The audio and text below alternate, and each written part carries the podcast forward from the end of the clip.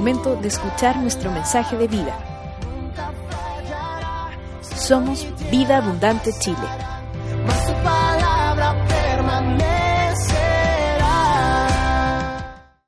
Y en este momento, para que todos me sigan, estamos eh, viendo la oración de Jesús en el capítulo 17 del Evangelio de Juan.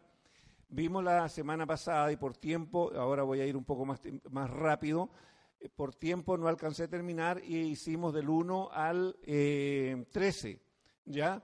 Por lo tanto, un pequeño resumen. Eh, Jesús comienza hablando en el capítulo 17 acerca del momento que había llegado para él ya, el momento de que se cumpliera el propósito principal de su ministerio, que era dar su vida por el hombre a causa del pecado del hombre, derramar allí su sangre y que esa sangre fuera el precio por el pecado del hombre.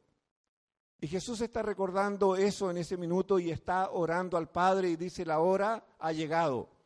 Jesús sabía a lo que había venido, sabía que lo había enviado el Padre y en ese instante Él lo recuerda y la preocupación de Jesús no es Él en sí por lo que va a vivir, sino que en realidad la preocupación de Él es por los discípulos y que los discípulos entiendan en realidad lo que es la relación entre el Padre y el Hijo. Pero antes de eso, Jesús también menciona otra cosa muy importante.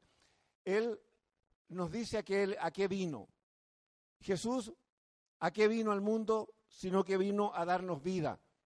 Y vino a darnos vida y vida eterna. Y también nos enseñó en ese mismo capítulo qué es la vida eterna.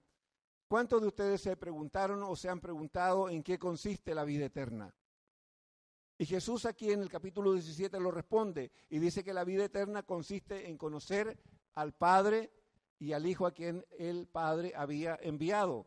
Por lo tanto, entre más yo conozco a Dios el Padre y más conozco a Cristo, más sé acerca de la vida eterna.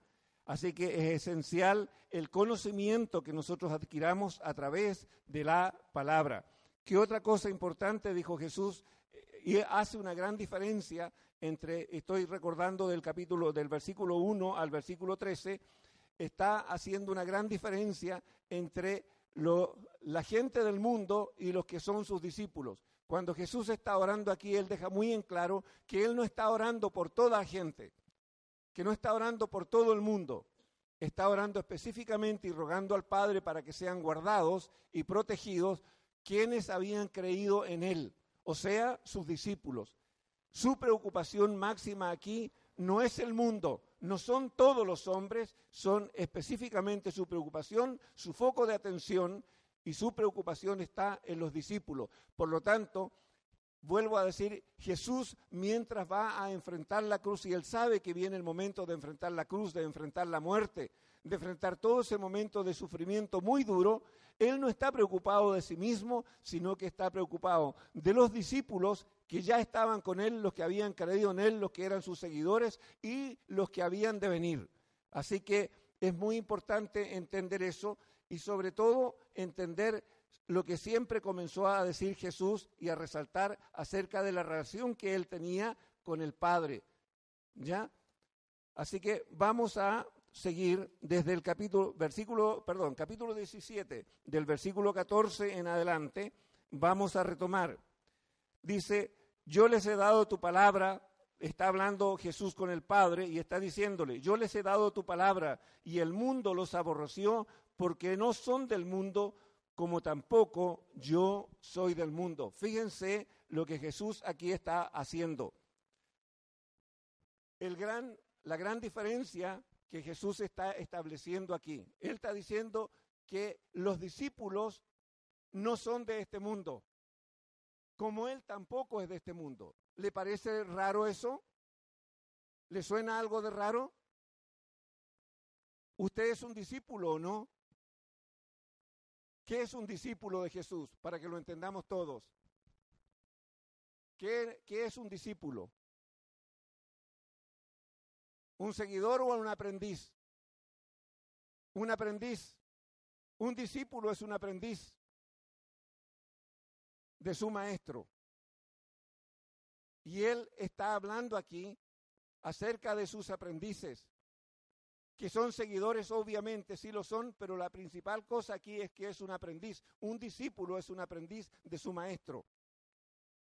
Por eso Jesús en un, en un, minuto dijo, declaró, había dicho antes, bástale al discípulo ser como su maestro y al siervo como su Señor. Por lo tanto, lo que Jesús aquí nos está enseñando la importancia de ser un discípulo. Y en este, en este versículo Jesús está diciendo, yo les he dado tu palabra y el mundo los aborreció. ¿Qué les parece raro aquí de esto? Si usted es un verdadero discípulo de Jesucristo, ¿qué le va a pasar con la gente no creyente? ¿Lo van a amar a usted o lo van a aborrecer? Lo van a aborrecer, ¿verdad? Y lo van a aborrecer ¿por qué? Simplemente porque ha creído lo que Jesús ha dicho y lo ha hecho suyo. Fíjense el efecto que tiene el hecho de conocer a Jesús y de haber recibido su palabra. Cuando usted creyó en el Evangelio, en las buenas nuevas de salvación, cuando usted creyó que Jesucristo era el Hijo de Dios, que Él vino a dar su vida por usted, que la sangre de Jesús derramada allí en la cruz, en la que le lava y le limpia de todos sus pecados, y que eso le da derecho a ser llamado Hijo de Dios, cuando pasa eso en usted, la gente que no ha reconocido a Cristo como el Señor y Salvador, le van a aborrecer. ¿Le parece raro? Es lo que Jesús está diciendo, no lo digo yo. Estas son palabras de Jesús. Yo les he dado tu palabra y el mundo los aborreció porque no son del mundo como tampoco yo soy del mundo. Fíjense dos cosas importantes de este texto. Dice que el mundo aborrece a los discípulos por haber recibido la palabra de Él y en segundo lugar está diciendo que los discípulos no son de este mundo, son ET. ¿Sí o no? Fíjese, Jesús está diciendo que los discípulos no son de este mundo. Entonces usted se mira y dice, soy de carne y hueso, me he visto como todos los demás, como y duermo y me levanto y trabajo como todos los demás. Entonces, ¿cómo es este tema de que no son del mundo? Y como hoy día están de moda los CT, entonces cualquiera decir, entonces ustedes son los CT, infiltrados en este mundo. Y créanme que el día que el Señor venga por su iglesia y la iglesia desaparezca de esta tierra, la gente va a decir que, ve, nosotros teníamos razón. Estas eran los ET infiltrados en medio nuestro, con apariencia nuestra. Créanme que la gente lo va a decir. ¿Ya? Pero claramente Jesús. ¿Qué es lo que está diciendo el Señor aquí? Hay una gran diferencia entre ser un hombre común que, habiendo oído el Evangelio y no han creído en él, con los hombres y mujeres que han oído el Evangelio, que han creído y han obedecido al llamado que el Señor ha hecho a través de su Evangelio, que se han arrepentido de su pecado. Recordamos una vez más, ¿qué es, ¿cuál es nuestro pecado? Porque la gente normalmente habla de los pecados, pero ¿cuál es el pecado que separa al hombre de Dios? La desobediencia, perfecto. Es nuestra desobediencia aquello que nos tanto nos gustó decir en algún tiempo. Yo me mando solo, a mí no me manda nadie. Era nuestra frase, nuestra frase, frase perdón, favorita y nos sentíamos muy importantes cuando decíamos eso. Por lo tanto, fíjense que cuando reconocemos a Jesucristo como Señor y Salvador, Dios envía su Espíritu a morar en nosotros. Y eso hace que nos dé una identidad distinta al resto de la gente. Y esa identidad hace que siendo nosotros terrenales, sin embargo, para Dios dejamos de ser parte este, del mundo, de esta tierra, y pasamos a ser seres celestiales porque pasamos de ser hombres muertos en delitos de pecado a tener vida en Cristo Jesús. Por eso el Señor dice, no son de este mundo, como yo tampoco soy de este mundo, porque el Espíritu de Dios mora en cada uno de los que han reconocido a Cristo como el Señor y Salvador. ¿Ok? Fíjense, Otra cosa más que dice Jesús, no ruego que los quites del mundo, sino que los guardes del mal. Wow. No ruego que los quites del mundo. El Señor a ninguno de nosotros nos va a sacar de este mundo para que no vivamos problemas. ¿Y por qué digo esto con tanta claridad? Porque muchas veces mucha gente y sobre todo en el mundo religioso, se cree que la vida del cristiano es una vida de Bill Pap, una vida en la cual tú caminas en un, en un camino lleno de pétalos de rosa. Y Jesús aquí me está diciendo que en el mundo nosotros vamos a tener aflicción y que no la vamos a pasar bien. Por eso dice, no ruego que los quites del mundo, sino que los guardes del mal. O sea, el mal va a estar también siendo un, acechador al lado nuestro. Y vuelve a repetir, no son del mundo como tampoco yo soy del mundo. Fíjense, Jesús le da un énfasis a este hecho. ¿Cuántos de nosotros hoy día vivimos nuestra condición de discípulos de hijos de Dios y de siervos con la mentalidad de que nosotros desde el día que reconocimos a Cristo como Señor y Salvador, dejamos de pertenecer al mundo de acá. Dejamos de seguir la corriente de este mundo, el pensamiento de este mundo, la filosofía de este mundo y nos llenamos del pensamiento de Dios, de la mentalidad de Dios, del conocimiento, de la ciencia, de la sabiduría de Dios, del amor, de la misericordia, de la paciencia y de la bondad de Dios. Dios hace un cambio, una renovación, una transformación y una regeneración de nuestra mente y de todo nuestro ser. ¿Por qué? Porque ya no vivimos conforme a la corriente de este mundo, sino conforme a los principios que Dios, nuestro Padre, que es otra cosa que nosotros tenemos que internalizar y meter en nuestra mente. Usted no es simplemente un creyente, usted no es simplemente un discípulo, usted no es simplemente un siervo, usted es un hijo de Dios. Y como hijo tenemos que cada uno de nosotros aprender a conocer a nuestro Padre, a nuestro Señor y sobre todo aprender a obedecerle. Porque si algo Jesús nos enseña a través de toda su palabra y con el ejemplo de vida es él como hijo siendo obediente en todo a su padre. Incluso Jesús llegó a decir, yo nada hago por mi propia cuenta, sino que todo lo que el Padre me dice, así yo hago. Fíjense el ejemplo de hijo de Dios que Jesús nos da. Jesús nos dice, así como yo obedezco, quiero que ustedes aprendan a obedecer a Dios su Padre porque Dios ya dejó de ser el Dios alto, lejano, ¿no es cierto? El Dios juicioso, castigador y condenador que me predica la religión, sino que Jesús me enseña todo lo contrario, que ese Dios que me enseñó la religión alto y lejano e impersonal, ese Dios a través de Cristo se vuelve mi Padre.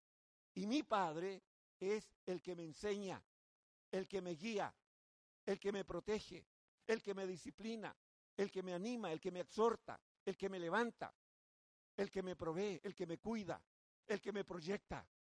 Entonces, cuando yo entiendo que ese Dios es mi Padre, entonces yo dejo de tener problemas con la obediencia porque entiendo que hay un ser superior que es mi Padre y que busca lo mejor para mí.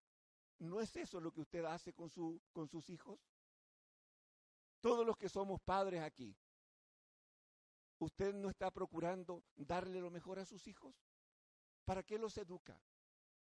¿Para qué los corrige? ¿Para qué los disciplina? ¿Para qué los alimenta? ¿Para qué los cuida? ¿No es para que sean mejores personas?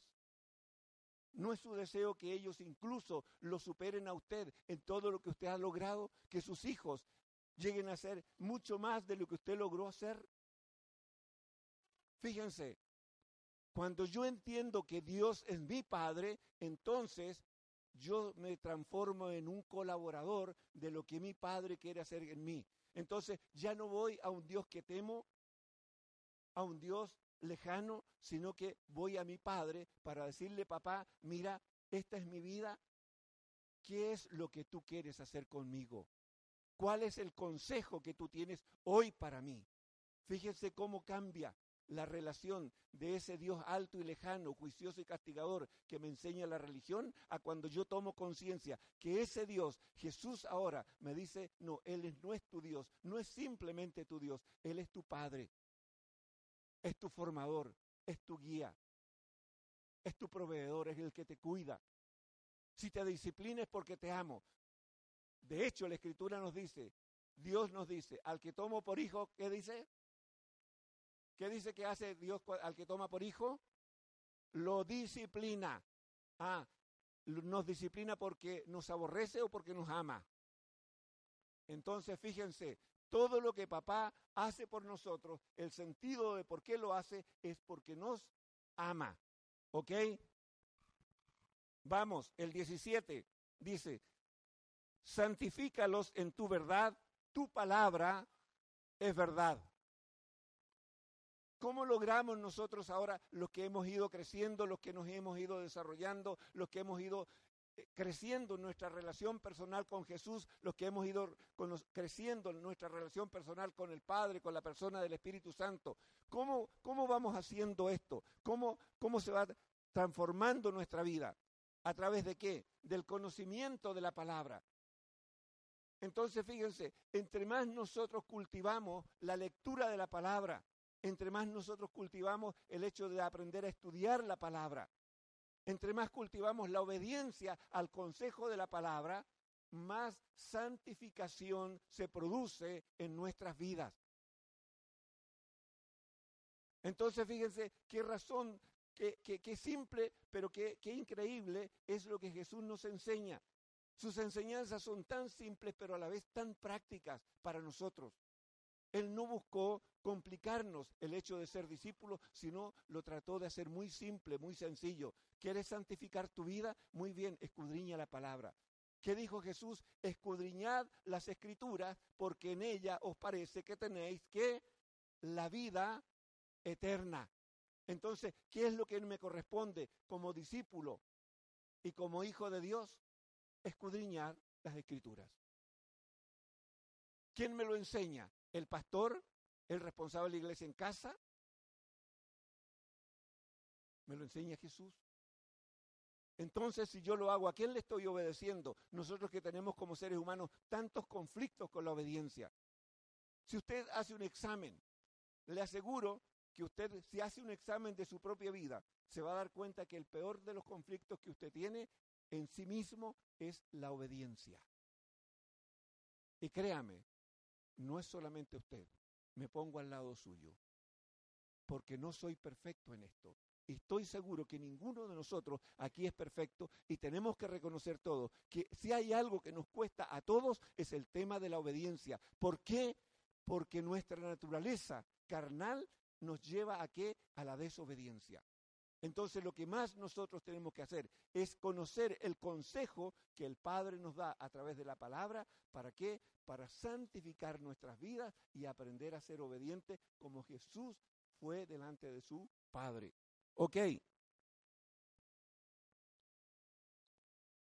18. Como tú me enviaste al mundo, así yo los envío al mundo.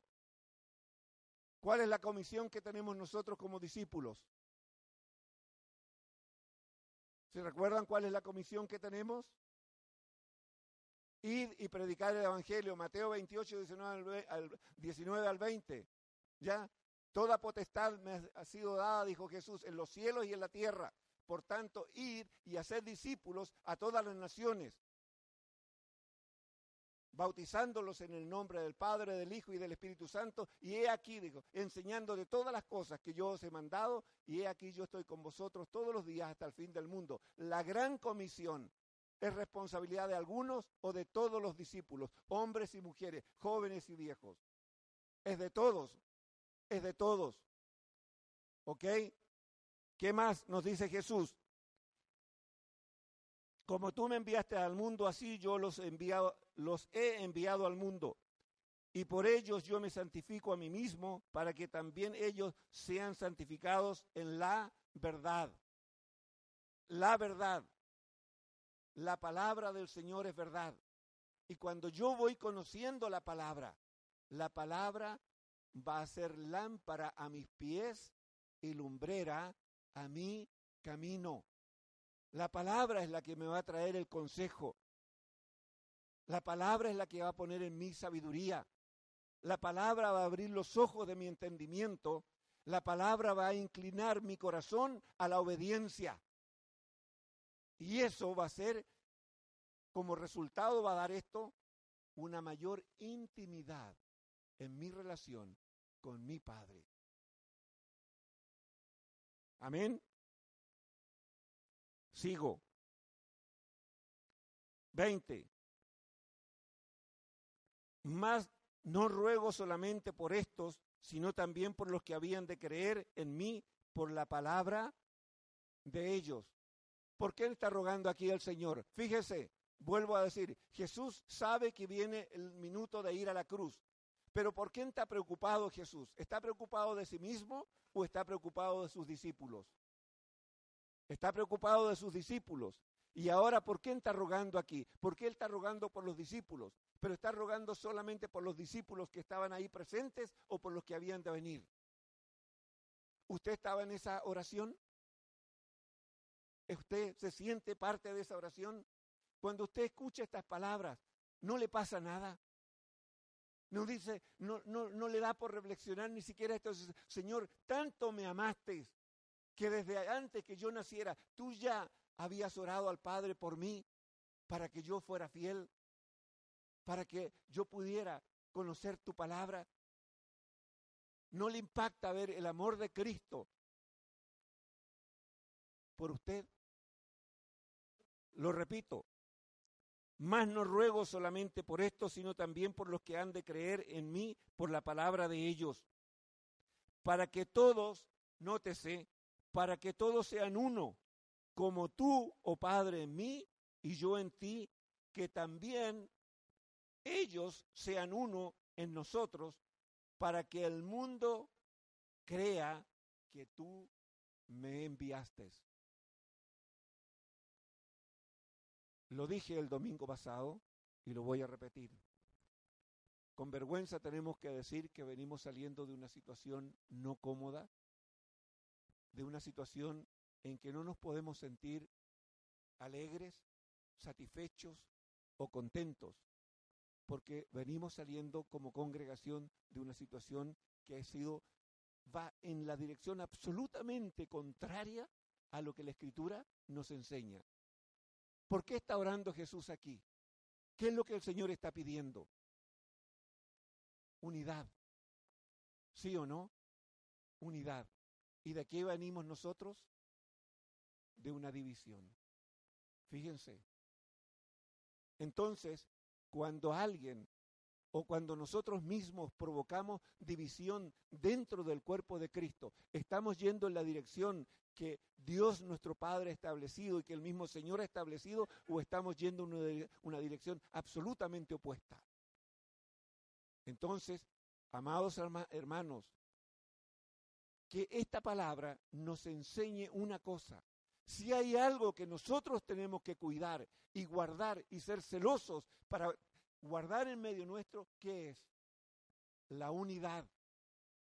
La unidad. Y para guardar yo la unidad con mi hermano, tengo que ser soberbio, altivo, menospreciador, orgulloso y tener un alto concepto de mí. ¿Verdad? ¿Así avanzamos? ¿O todo lo contrario?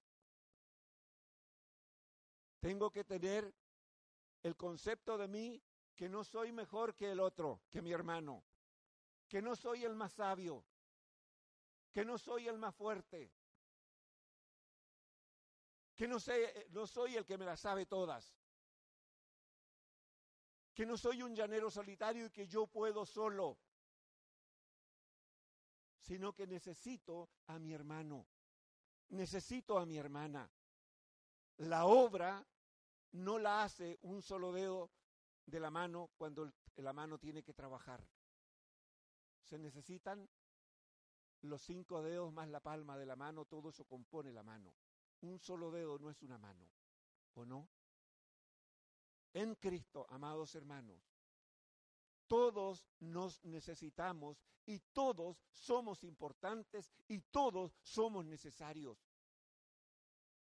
No se menosprecie en lo que el Señor hoy a usted lo tiene haciendo. Sea que usted lo encuentra todavía poco lo que usted hace, tenga paciencia. Tenga paciencia.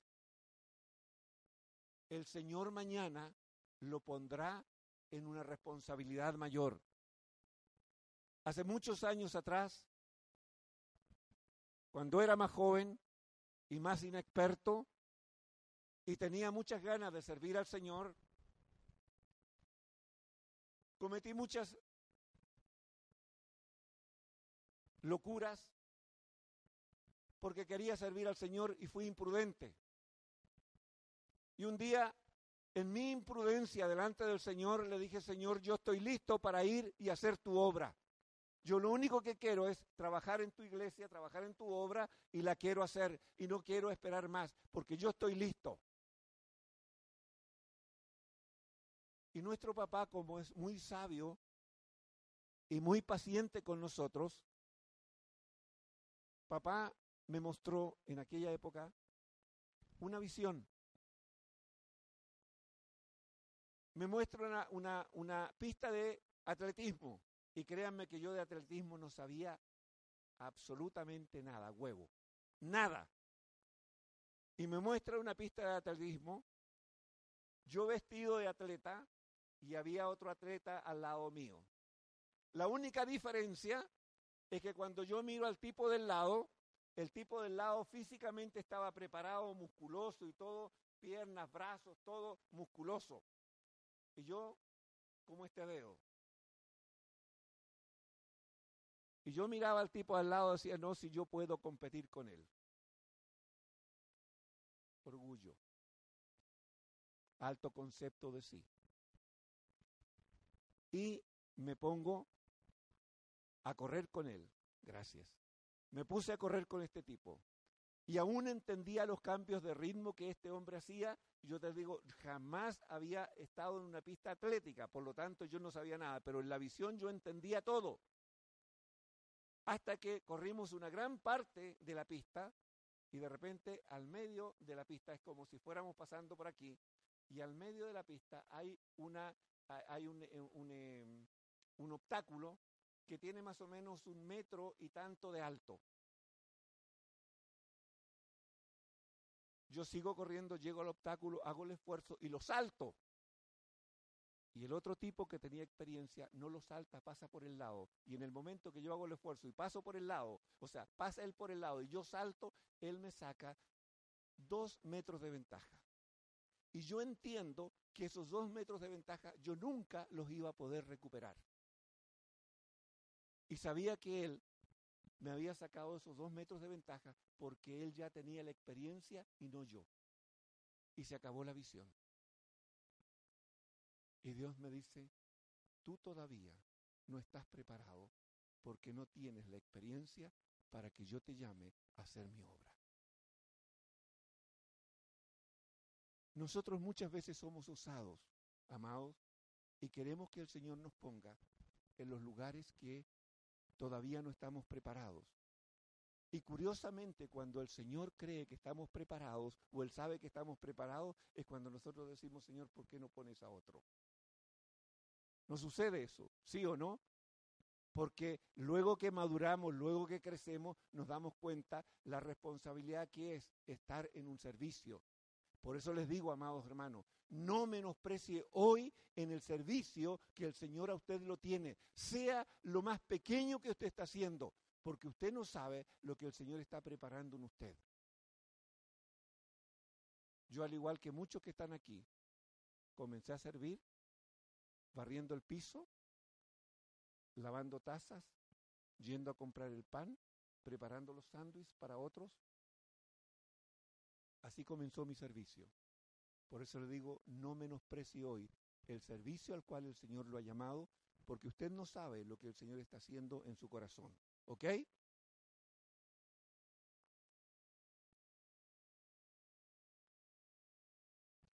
Entonces, perdón, entonces, fíjense, para que el mundo crea que tú me enviaste, fíjense que el Señor está llamando, está hablando a sus discípulos y está diciendo, está dando una razón y está diciendo, ¿para qué sirve la unidad? Para que el mundo crea que el Padre ha enviado al Hijo. Versículo 22. La gloria que me diste les he dado para que sean uno, así como nosotros somos unos. ¿Cuál es el deseo del Señor para nosotros? ¿Por qué oró Jesús por nosotros? ¿Para que estemos todos divididos?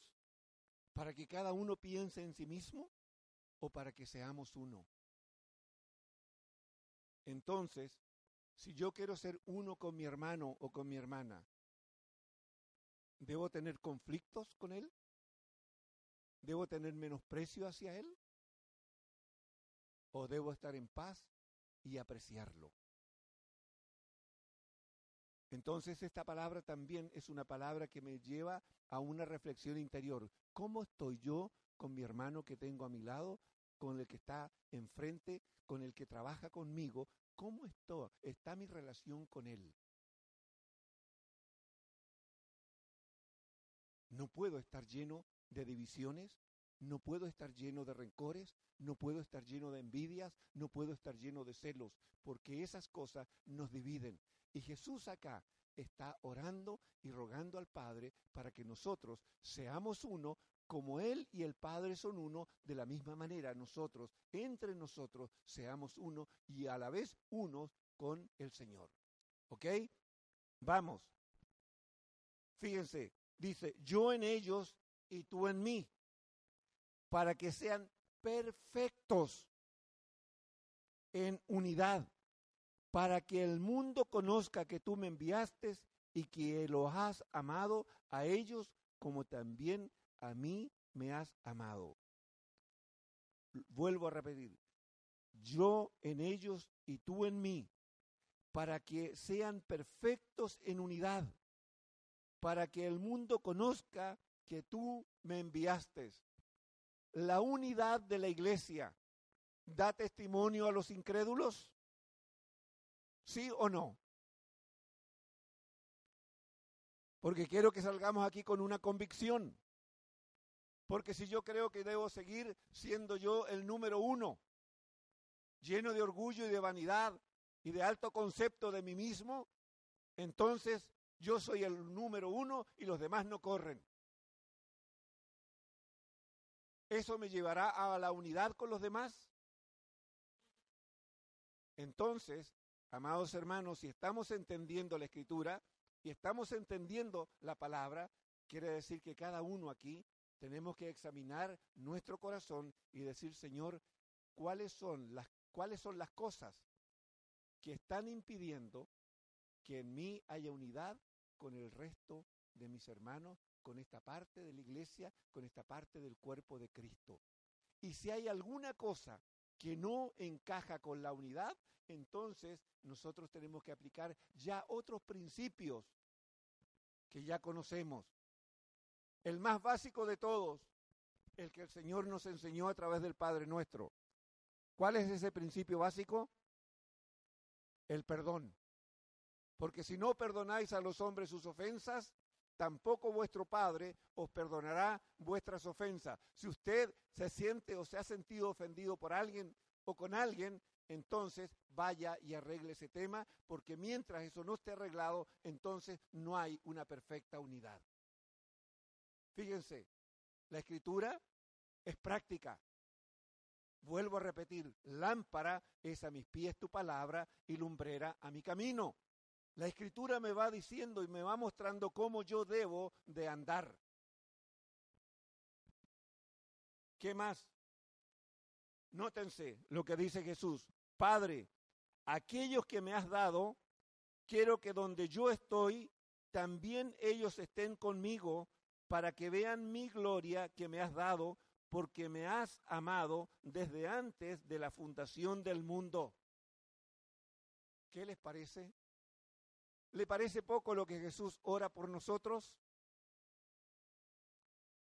¿Usted se ha puesto a pensar, si ha leído este pasaje antes, se ha puesto a pensar en él lo que Jesús está pidiéndole al Padre? ¿Hay algún egoísmo en Jesús aquí en esto? Lea el texto. Yo sé que lo está viendo ahí arriba. Léalo. Fíjese. Padre, aquello que me has dado, quiero que donde yo estoy, también ellos estén conmigo. ¿Qué se guardó Jesús para él solo? Nada. Él lo quiere compartir todo. Simplemente lo quiere compartir todo. Usted y yo estamos dispuestos a compartir todo para que nuestros hermanos o hermanas crezcan. Piénselo.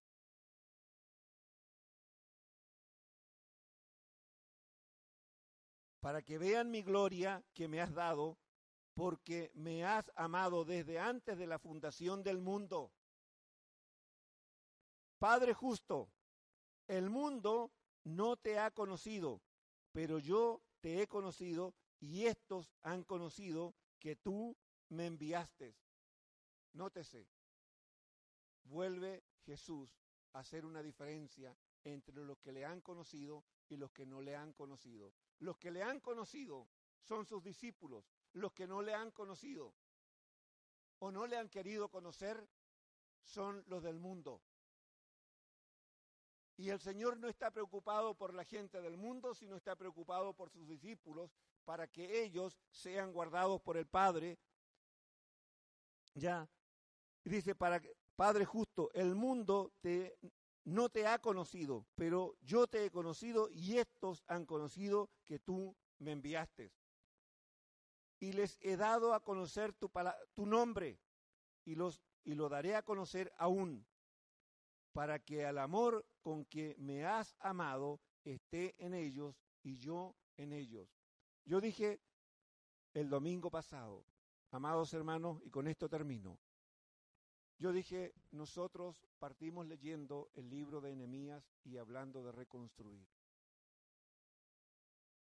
Claramente este capítulo nos enseña dos cosas elementales y básicas, las cuales nosotros tenemos que seguir trabajando en cada uno de nosotros.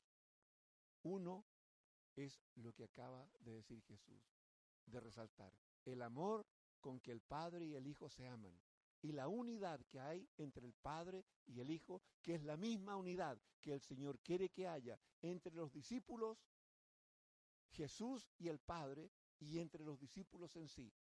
El mismo amor con que el Padre ama al Hijo y el Hijo ama al Padre, ese mismo amor el Señor quiere que haya entre nosotros.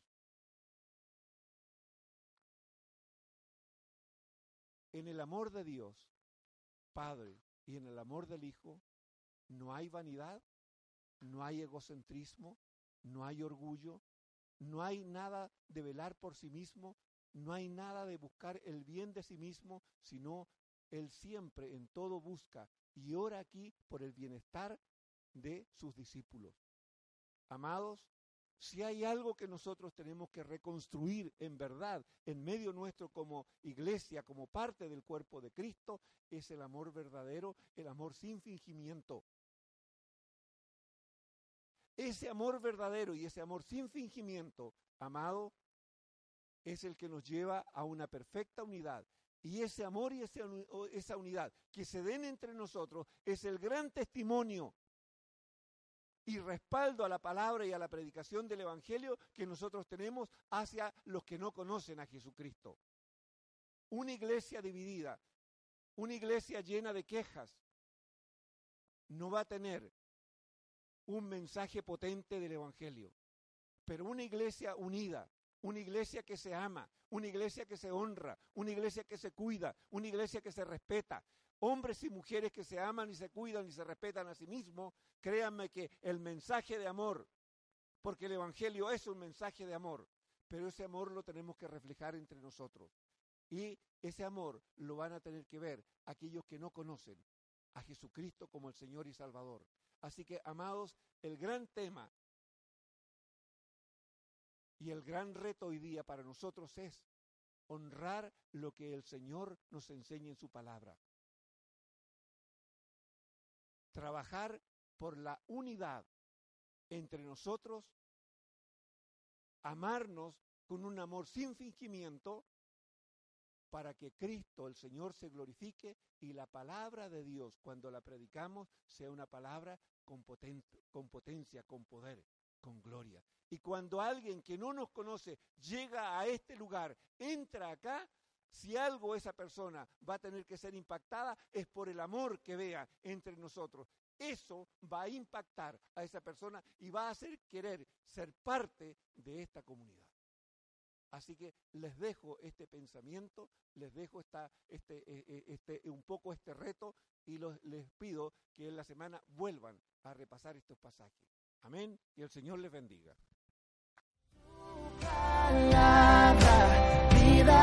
等待。